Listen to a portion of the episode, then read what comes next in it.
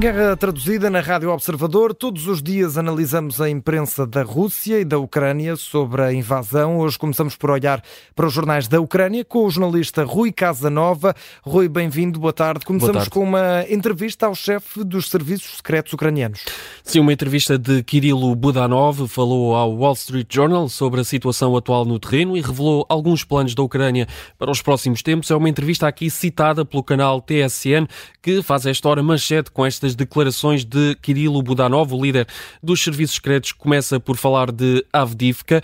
Acredita que, apesar da tomada da cidade pela Federação Russa, as tropas russas não têm forças neste momento para atingir o objetivo de capturar as regiões de Donetsk e Lugansk ainda este ano. Lembra que os russos levaram quase dois anos para capturar Avdivka e que, de forma geral, a Rússia, o Kremlin, tenta conquistar esta cidade desde 2014 e por isso Kirilo Budanov lança uma, faz uma pergunta retórica, diz: será isto o sucesso do grande e poderoso exército russo? É aqui uma pergunta irónica, retórica de Kirill Budanov, o líder dos serviços secretos da Ucrânia, aqui a questionar a força do exército russo. Eh, por outro lado, Budanov admite que o exército ucraniano não está neste momento numa, numa boa fase, mas ao mesmo tempo diz que o exército da Rússia também tem problemas. São declarações do chefe dos serviços secretos ucranianos ao Wall Street Journal, uma entrevista que é aqui citada pelo canal ucraniano TSN. Rui Budanov falou sobre o futuro, deixou algum vislumbre? Sim, admite que a contraofensiva das Forças Armadas eh, do, do último verão de 2023 não teve o sucesso esperado e por isso aponta uma nova contraofensiva que pode começar em 2025, portanto daqui a um ano. Dá aqui a entender Kirilo Budanov, o chefe dos serviços secretos, nesta entrevista que a guerra ainda vai demorar muitos anos. Isto numa altura em que estamos quase um, nos dois anos da, da guerra, será no próximo sábado, dia 24. Faltam três dias, eh, três dias para esse marco e Rui continua continuamos a falar de Avdivka, a cidade que, onde vários militares revelam que a retirada foi desorganizada e que ficaram para trás, nesta cidade de Avdivka, eh, centenas de feridos.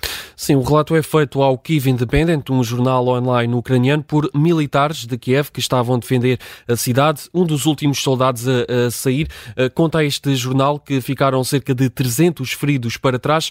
Fala este militar numa retirada tardia, desorganizada e uh, admite que se sentiu abandonado pela liderança ucraniana.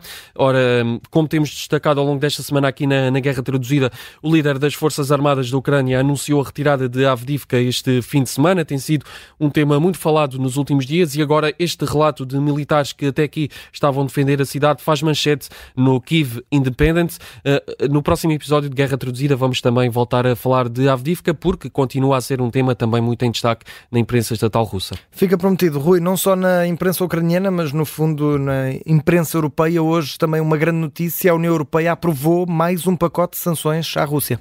É já o 13 terceiro, a notícia surgiu logo ao início da manhã, naturalmente esta informação está em destaque em vários jornais ucranianos, como, por exemplo, o RBK. Ora, este novo pacote não contempla medidas sancionárias adicionais à Rússia, mas alarga, sim, as atuais punições a cerca de 200 novos indivíduos e entidades ligadas à Rússia.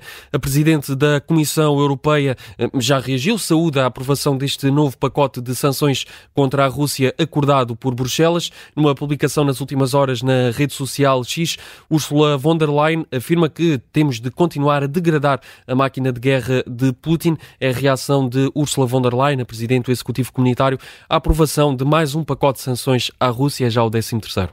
Rui, terminamos com uma sondagem. Só 10% dos cidadãos europeus acreditam que a Ucrânia vai vencer a guerra. Sim, é uma sondagem da empresa YouGov, eh, citada aqui pelo jornal ucraniano Pravda. Este jornal um, ehm, tem sempre em destaque várias sondagens sobre o ponto uh, de situação da guerra. E esta sondagem curiosa, só 10% dos cidadãos europeus acredita que Kiev vai vencer esta guerra contra a Rússia. Foi uma sondagem feita nos últimos dias em 12 países da União Europeia, incluindo aqui uh, Portugal. Só um em cada 10 europeus acredita que a Ucrânia vai vencer o conflito. A opinião geral predominante desta sondagem é de que este conflito, que dura há quase dois anos, vai acabar com um acordo de compromisso com o Kremlin, ou seja, vai acabar na mesa de negociações. É o ponto final deste episódio de Guerra Traduzida. Já a seguir, a imprensa da, da Rússia.